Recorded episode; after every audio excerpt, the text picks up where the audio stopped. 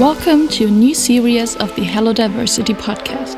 Welcome to Eventually Walk the Talk. We are Pauline Weritz and Franziska Schmidt, and we are excited to be your hosts. This podcast is all about entrepreneurship, diversity, and digital innovation. More specific, we want to support women entrepreneurs and women entrepreneurs to be with inspirational insights that are enhancing their entrepreneurial journeys. We aim to put a spotlight on women entrepreneurs and show a toolkit of digital technologies and digital innovations that accelerate entrepreneurial journeys. Sounds fun? We think so too. Stay tuned and listen in.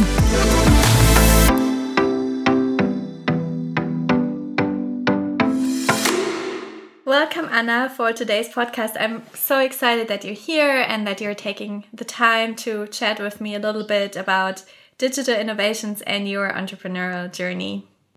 Yeah, thank you. Thank you for the invitation. Very cool theme. Thank you. Before we dive deep, I would like to ask you three really quick questions. What would you say? Digital nomad or office lover? Combination of both. Good. Coffee or tea? Coffee. Pen and pencil or a digital notebook? Digital notebook.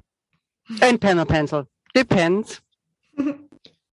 I agree. I know. I'm still stuck a little bit with my um, calendar that's like written, and I love to work around with that. yeah, yeah, yeah. I, I, I also work digital, but I work also for some for some cases, I like to uh, bring my book and write in my book. Yeah. And TikTok or Instagram? Instagram. Oh, TikTok also. I love to dance it. yeah. and uh, there's always something something more emergent, right? Something faster on TikTok. I feel like. Yeah. Um, definitely a big hype, and now moving to you personally, I would love to hear from you. Who are you and what is the startup and the innovation you're currently building? So I'm Anna, as already said. I am CEO and co-founder of Yuna AI. Yuna AI is a B2B software solution for bigger uh, fashion companies. We are cutting down this design process to only some simple clicks. We're using AI uh, and different other technologies, also augmented reality, virtual reality. Um, to support designers um, for designing, um, prototyping, and communication. And later on, metaverse is out. Uh, all this digital material which uh, which is coming out um, of, of, our tool, you can use perfectly to be part of the metaverse. Wow, that sounds interesting. I can't wait to hear more about you. When you think about now your founding journey as a woman in this entrepreneurial ecosystem, is there anything that stood out to you?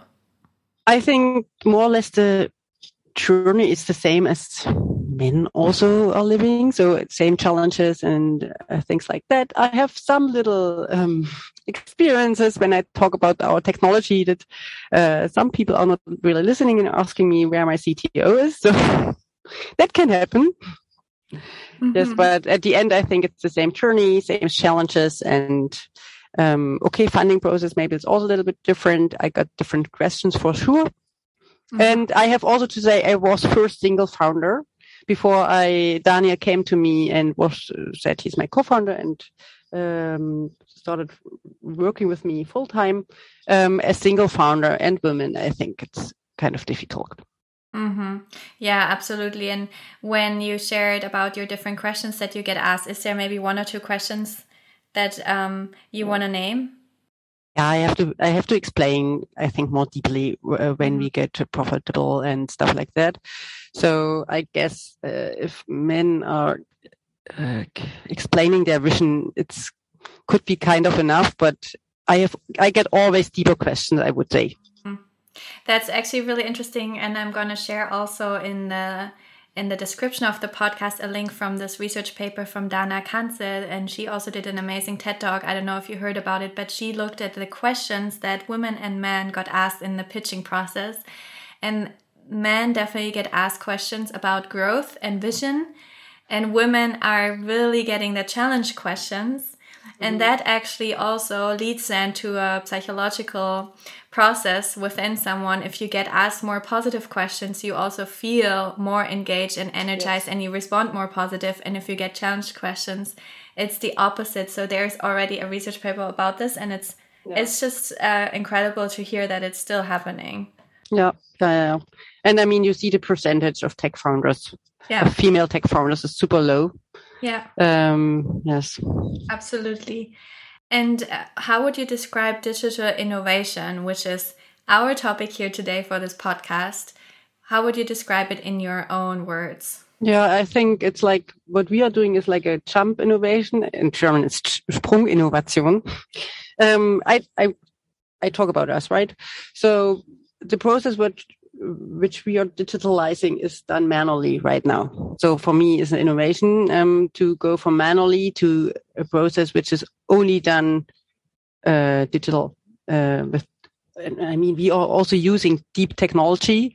It's also a step more. It's not only digital something; it's deep technology to also um, design like a designer would do with uh, based on um, analysis. So so that's a whole thing. Like a designer would design manually and um, creating designs based on hope in their heads, and we analyze data and create designs based on data. So yeah, I think it's a quite different process to how it is now. Yeah, absolutely. Um, and what experience personally did you have with digital innovation when you maybe think about your entrepreneurial journey? I mean, I mean we ourselves are one. We, we are one digital innovation. Um, you mean using it? Yeah, for example, for you using it? Okay, I can start with I was a designer myself and I loved photographing things. Uh, and I was a really good photographer. And then I changed from an analog camera directly to digital camera. And the next thing was I love to do sketchbooks with collage. Um, and then at the end, I ended up doing my sketchbooks and my collage. Is it called in English like, English like that also? Collage? No i don't know. Um, like uh, different parts of different uh, inspirations you put in a book. And then i did it by photoshop and illustrator and and so on until my journey ended up developing technology which supports me totally. Yeah i mean that sounds incredible. Like you definitely were learning along the the timeline with the digital innovation or like the digital I think the transformation of digital technologies really allowed you to develop yourself further and to maybe bring you where you are right now. Is that correct? Mm, I wouldn't say. I would. I would rather say the manual work in my field was bringing me to that what I'm doing right now. Mm-hmm. Not that innovation because there wasn't. mm-hmm. But I started to do what I'm doing because there was no digital innovation for designers. Okay. Mm which is also, I think, incredible um, that you are doing that in the tech field that's still underrepresented by women. Is there maybe any digital innovation that really led and motivated you to be an entrepreneur? I mean, I would more say people are uh, motivating me. Mm-hmm. I mean, Elon Musk, you can have your opinion or not about him, but he just did what he had his vision and he just did it. So it's like us. I mean, if I three years before as a designer would have said i am developing technology which mm-hmm. is not existing right now and nobody would have believed me. I talked i talked about that but nobody everybody was like what does that crazy woman talk about? And then i went into university doing researches. I mean personalities uh, like founders who had already ex- uh, success with their idea it's more inspirational than the digital innovation themselves. Yeah I couldn't relate more, especially for example, role models, podcasts or so, just learning from them. Mm-hmm. What we are in right now. yeah, yeah, and I have to say, it's also a thing that let, let me keep going, right? Mm-hmm. I mean, I have a daughter also, and I have kids, so we have to build also role models for the next next generation, mm-hmm. right? It's not like we, there's no so few tech founders, so we I have to keep going only when I'm thinking about that. Mm-hmm. Yeah, absolutely. And I know you already shared a little bit about your startup and the technology you're building, but if you think about the extent of um, the digital innovation that you are developing right now, is there anything else that you would like to add that you didn't share yet? I think I said everything. It's a platform uh, which cuts down designers' work to only one or three, between one and three clicks. Um, uh, it can could be replay could replace designers uh, in a while. That could be, I think. Um, but the goal is also to be more sustainable. No, I mean designers are doing a lot of prototyping. We have just to cut this down. Um, and I think it's not only digital innovation; it's only as also an add-on for sustainability. Um, yeah. Yeah, I think that's also an, an incredible important point to think about the sustainability when it comes to digital innovation because sometimes we forget sometimes we are scared that maybe then that ai or that innovation is taking away some of our yeah. jobs but then something else will emerge right it will change i, I think even that's why we also round the um, conference series or like event series. I think the design, the teaching system in universities in the, for design has to change anyway. So the whole thing has to get a turnaround. So the jobs will be different, the tools will be different, the whole approach will be different. So uh, there is no tool which cuts your job; it's just helping you and giving you another job. Mm-hmm. Right. So because the new designers which are who are coming out from the university mm-hmm. will work differently. Yeah. And they will already be more digital. Look at the new generations. They yeah. will not work with pencils. Yeah. Right? Absolutely. They, yeah. So it will change anyway. Um, if somebody's saying we are not part of it, then I think that company will not survive. Mm-hmm. Yeah. That's it. Yeah. And what has been successful for you in your process of developing this digital innovation? it has been successful that we have a lot of leads coming in. Mm-hmm. Um, we are creating a pool. We are seen, I think, as experts in this field. Mm-hmm. So we can work even in the beginning. I mean, we launched 2020 in October and we had our first prototype in January 2021. We we we did like an update once since then, but we, I started in the beginning in January to talk to companies 2021 already when we just had kind of prototype um, to companies. And then they started working with me and we, we developed kind of um, parts of our product together with uh, german fashion companies. And i think this is a huge success and also good for us even it's difficult in the beginning to go to them and saying you're developing something. It's not ready yet but you could be part of it. Can you help? Mm-hmm. so for example VD, we're still working with them again and again and again and their customers now and and I think that's a huge, huge success because when I started as a designer and developing this, I couldn't even imagine. But what I knew is if I work with all these bigger companies, my impact for the industry and sustainability would be uh, exponential than also working as, as a small designer as I was. That sounds incredible. Were there also any challenges you had throughout this developing process of your digital innovation? If so, how did you overcome them? Of course, there are always challenges. It's my, I mean, it's a new thing. You have always to iterate. There's every day some challenge. Um, but I think a good team makes it better.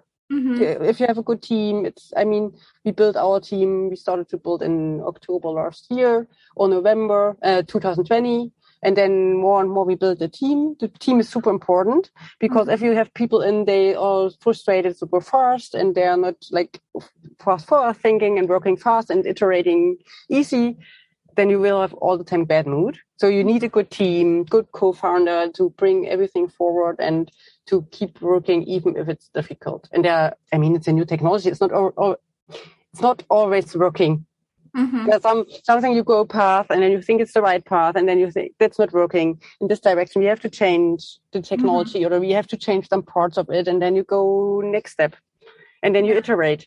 Yeah. yeah. We, for example, we started with AI analyzing data and bringing designs out, but now we see the need of 3D designs and digital product um, on the 3D part. So we started to uh, work on how can we make 3D um, uh, creation easier. We got like Mhm. a big funding from the uh, state of Berlin, and yeah, then you go, you go what you you learn all the time. I learn so much. I went to so many companies uh, already, so I think later I'm gonna write a book. Or or what we also do when I go now to the companies, as I know have all the knowledge of all the other companies, Mhm. it's like also super consulting together with the technology we are doing.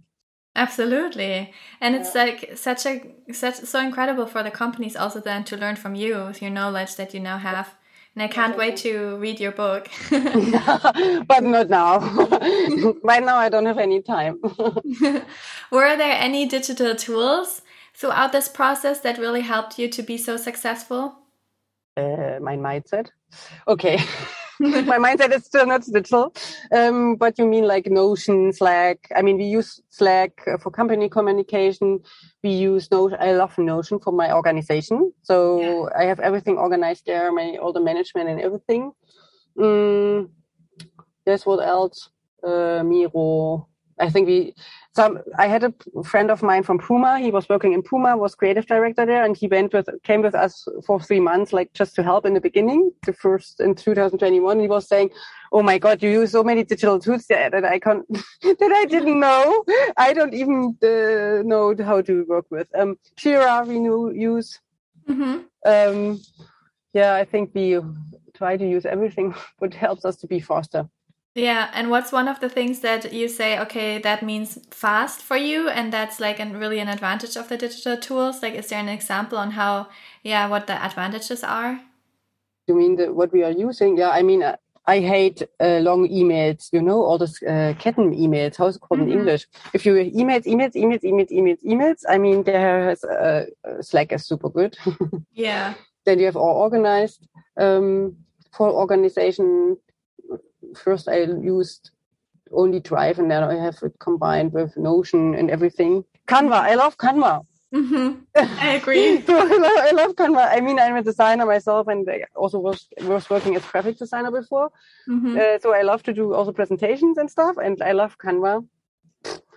The whole team can fast work with that instead of PowerPoint. Hmm, that help. I, I mean, everything that helps to be faster and decide faster is uh, better than Mhm. writing letters and come by horse, uh, come by horse in the morning to the office. yeah. I say always to I say always to the companies. I tell them you can work by paper and pencil, and you can also take your horse in the morning and ride by horse to the company. So, what do you think? That's really a good example. Absolutely. Yeah. Um, but I'm sure it's not always easy to convince the companies to become more digital. But are there any three tips that you would say are must know for entrepreneurs that are looking into digital technologies and digital tools? yeah, for my, I can tell that I was a designer myself, so I'm one of them. This is the first thing, but Mhm. which which helped immensely. This was like enormous help because I am one of them. Mm-hmm. I'm tell I'm talking about my challenges. They're all nodding. This was the first thing.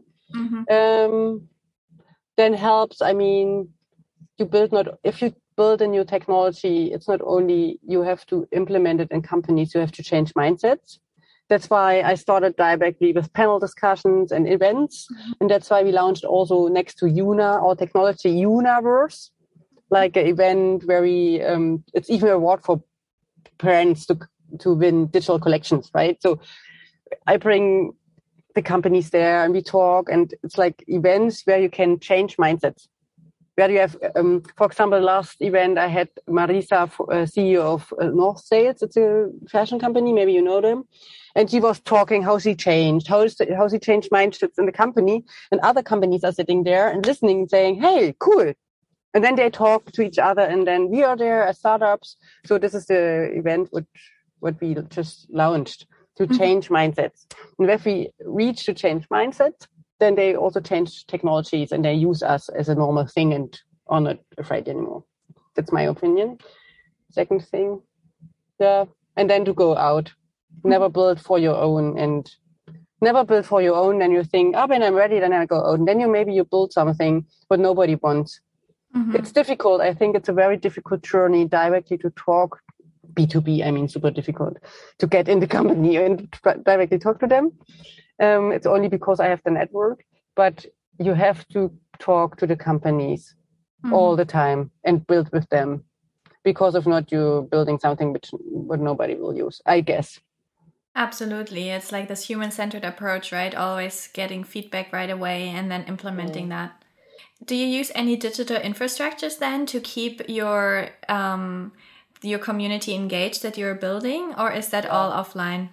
No, no, no, no, no. We use Mail- Mailchimp, we use YouTube, we use Zoom, we use um, Mailchimp, YouTube, Zoom, whatever, Hopin. We tried everything. Um, we do also podcasts. We start now with a podcast also. Mm-hmm. Um, what else to get engaged, to stay engaged? Yeah, maybe later uh, something's coming to my mind. Of course, digital, but you have to see also the fashion is super manually. Mm-hmm. I use more, for example, one of our investors uh, is Alex Gedat from, um, he was CEO Marc O'Polo and Gerry Weber. He's doing a dinner. He's inviting me, inviting me, and then I'm with all the CEOs of his network. So it's pretty much manually mm-hmm. everything. but yes, of course, we do all the digital uh, tools and whatever, yeah. email marketing, everything to get them engaged and and uh, take uh, have the momentum high all the time. Yeah, absolutely, right. um, so, is there any new technology that you would say that's really boosting your company right now? LinkedIn. Yeah. I don't know. I think LinkedIn. Yeah, I have to think. It's all yeah. about connecting with people. You have yeah, to yeah, find the right people. Yeah, I mean, B2B is not Instagram or nothing. It's LinkedIn. You connect with them. Yeah. Mm-hmm. Or are there any maybe digital technologies that really strengthen you while you're building your innovation I think our team, our we is human capacity. Yeah. The strength is not technology. I think yeah. the strength is uh, human capacity and uh, the support in the team and between each other. Um, and uh, giving the power always sometimes somebody is not that powerful to all the team i mean you have to, it's always going down and up and down and you have to survive the downs and then going up again but i think i don't know if that do you know any uh, technology tools which is supporting, which can well, support? I think it also depends depends a little bit on the company you're building, whether you know what kind of product you're building or so, mm. and also in terms of what you really need at this moment. Like for example, me as a researcher right now, I really I love uh, role model podcasts to really listen and understand from other women what their challenges are and that gives me that really boosts my research right now yeah. um, but then of course you know at the end of the day it's all about the people and the team you're working with right and and sparring partner yeah you have you need you need sparring partner for example me as a ceo i need sparring partners who are ceo mm-hmm. that really helps me because you are kind of alone as a ceo mm-hmm. um, but if you have CEOs also as sparring partner, then it feels like you have your group also. Mm-hmm. Yeah. yeah. And I think that also leads me to the next question, which is focused on, you know, what you would say um, that what would be really important for women that are also women entrepreneurs to mm-hmm. know when they are exploring digital technologies, because of course not everyone is just as digital and as affine as you are, but for the broad woman entrepreneur in general, as an advice, is there anything that you would like to share and encourage them? Depends which business you are going. I mean, if you take, I think every woman who is founding a tech company is take already using every technology would we also use or everybody's using, and later on depends what you're funding. Mm-hmm. Yeah, yeah, that that's true. What would you say is maybe that one tool or one digital infrastructure that is your absolute favorite that you couldn't live without? Notion. Yeah. I couldn't live without Notion. I couldn't live without Slack because I wouldn't know how to communicate. But I have to Slack. I have to say, I don't have Slack on my phone because okay. because I don't want to have all the time uh, work around me. So I don't have it on my phone. I deleted it. Yeah, that's incredible. And I think that's also a good reminder to be mindful about how you're using those digital technologies, right? Yeah, that's yeah, that's true. And of course, with my co-founder, I write him, or sometimes with also with marketing or social media management. You need maybe when I'm offline or not at work, I need to write them. But mm-hmm. I don't want to have all the notifications all day long. I mean, in from Slack. Mm-hmm. So because I'm, I I don't know how many hours I'm working and the few hours I have left. Mm-hmm. I I really need to do sports and uh, bring my mind to another yeah uh, thing. yeah. yeah. And did you receive any um, support from your ecosystem over digital tools or digital infrastructures, maybe like crowdfunding platform that's online or online learning or networking platforms? My supporting system, that's not digital. Yeah. I think for me, supporting system is not digital. I mean, yeah. we use digital, we use digital, digital systems to be fast and to work fast and yeah, to be yeah. work good. But I think support my support is all human. Mm-hmm. I yeah. Maybe we maybe we uh, like uh, code a robot who's like maybe uh, maybe um uh, Alexa. Alexa, play one um, very relaxing song. Thank you. I couldn't agree more. That's definitely a great support. Yeah. No, I think that's uh, I can I can totally relate with you because I also feel like there's sometimes digital innovations and digital tools also creates a sort of a distance, right? Because it's not real. It's like somewhere else and I think we're still humans and we still need that human belonging and connection. So what I can imagine, I'm thinking I'm uh, that maybe we have like the metaverse or the like mm-hmm. digital tools where we where, where are we avatars and meet mm-hmm. the person. My, for example, one of our investors from the US, and I meet him there personally, and we're sitting there and drinking something. Yeah. Maybe that would be a cool digital. That would be fun.